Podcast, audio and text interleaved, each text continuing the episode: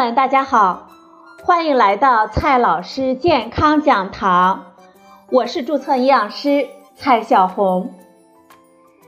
今天呢，蔡老师继续和朋友们讲营养、聊健康。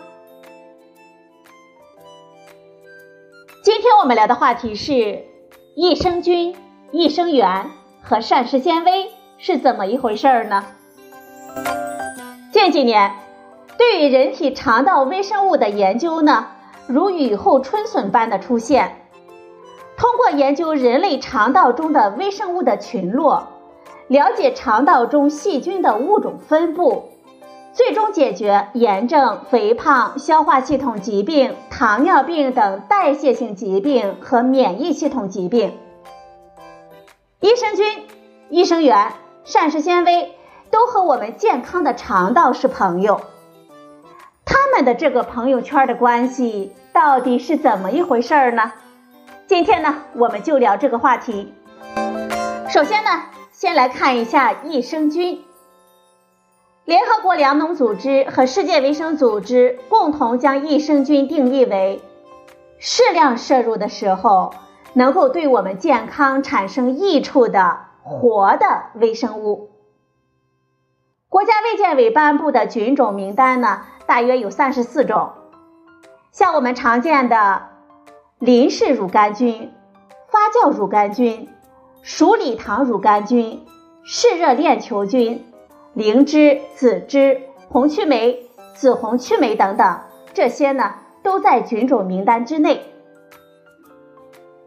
益生菌的作用呢有以下几条。第一条，益生菌可以抑制有害菌，改善我们肠道的微环境，调节肠道的失调。益生菌能够制衡有害菌，降低肠道内的 pH 值。争夺有害菌在我们肠道的窝，让有害菌呢无法生存。我们成年人胃肠道内的微生物的种类超过一千种，菌体细胞个数是人体本身细胞个数的十倍到一百倍，达到一万亿个左右。这些菌群在肠道中繁衍生息，与我们人的代谢活动呢有着密不可分的关系。肠道无法在完全无菌的情况下完成正常的生理功能，我们人类呢也无法生存。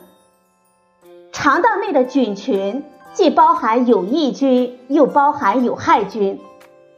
当有益菌占优势的时候，有害菌的作用被抑制在可以承受的范围之内，肠道微环境处于平衡的状态。这个时候。肠道乃至我们整个人体是健康的，反之，肠道就会表现出不适甚至是严重的疾病了。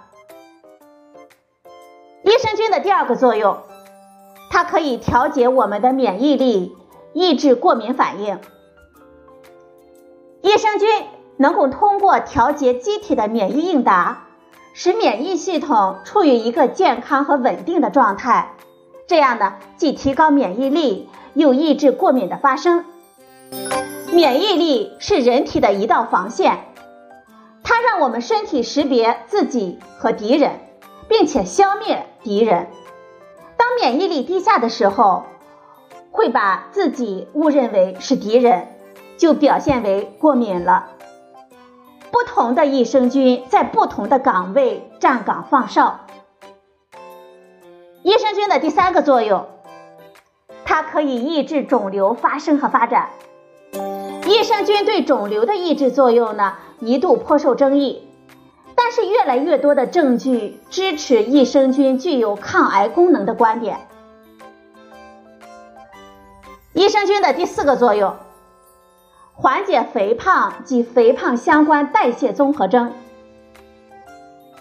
高脂饮食会改变肠道菌群的结构，促进能量的吸收，出现肥胖和胰岛素抵抗等代谢综合征的症状。人群干预研究表明，在限制脂肪和碳水化合物饮食之后，肥胖患者体质量下降明显，肠道菌群结构发生了改变。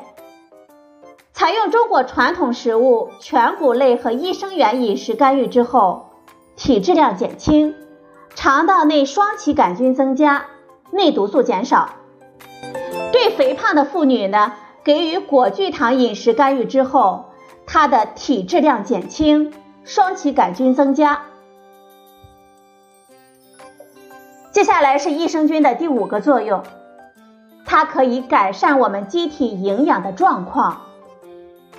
乳杆菌和双歧杆菌等益生菌呢，能够合成维生素 B 十二等多种维生素，促进我们机体对蛋白质的消化和吸收。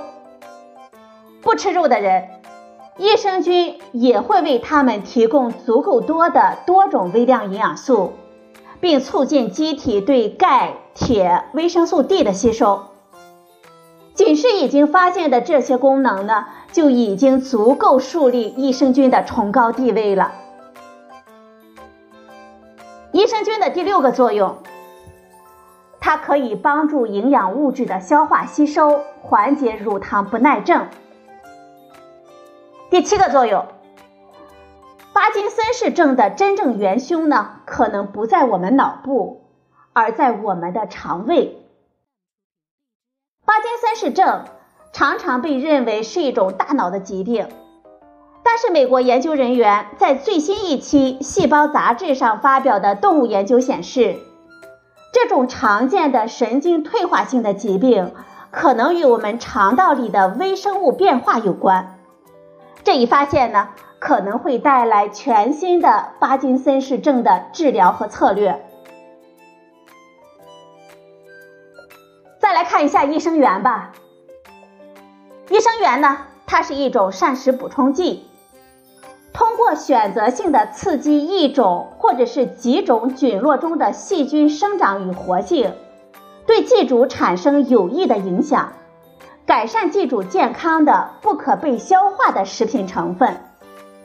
说白了呢，益生元是益生菌的食物。肠道内有益细菌吃了益生元之后，促进自己的生长繁殖。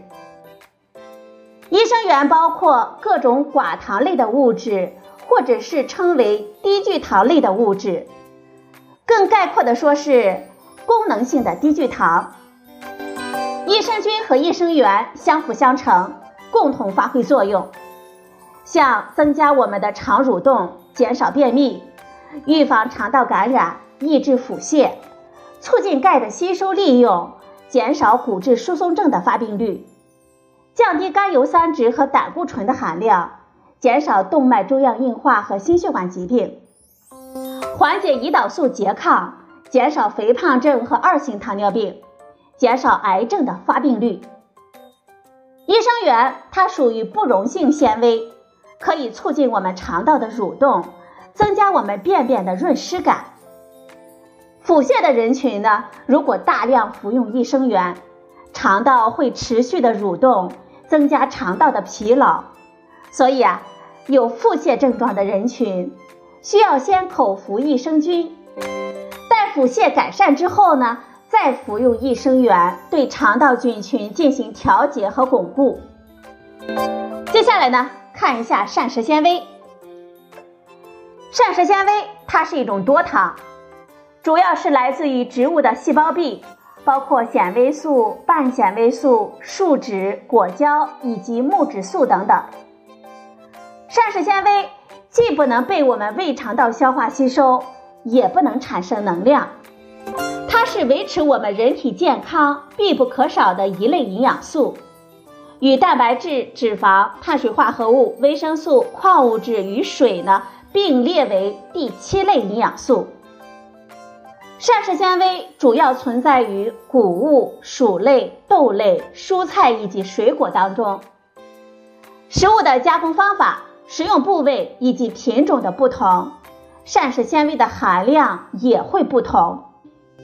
在缺少膳食纤维的饥荒状态之下，某些肠道菌会对肠道内的粘液层磨刀霍霍。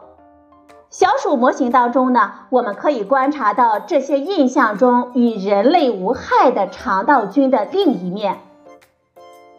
长期缺乏膳食纤维的小鼠，肠上皮细胞抵御病原菌的长城粘液层，它的厚度呢，从原来的大约是一百一十微米，减少到了大约二十微米。肠道内的病原呢，更容易进入到血液，从而导致细胞间通讯紊乱，器官功能减弱，消化功能紊乱，这些呢，都无可避免的发生了。研究还发现。有着人类肠道菌群的小鼠，如果饮食当中缺乏膳食纤维，它们肠道菌群中微生物的多样性会显著的下降，极易引发相关的疾病。肠道菌群受到宿主膳食结构和基因型的影响，受到个体代谢能力的影响，但是益生菌、益生元、膳食纤维，它们呢各司其职。保护着我们。面对抗生素的过度使用，我们正常的肠道菌群的破坏、免疫系统的损伤，人类面对超级细菌感染时候的脆弱，我们定期调整肠道菌群，修复肠道环境的健康，增强我们机体的免疫力，就显得格外重要了。从调整饮食结构开始。善待我们的肠道吧。好了，朋友们，今天的节目呢就到这里，谢谢您的收听，我们明天再会。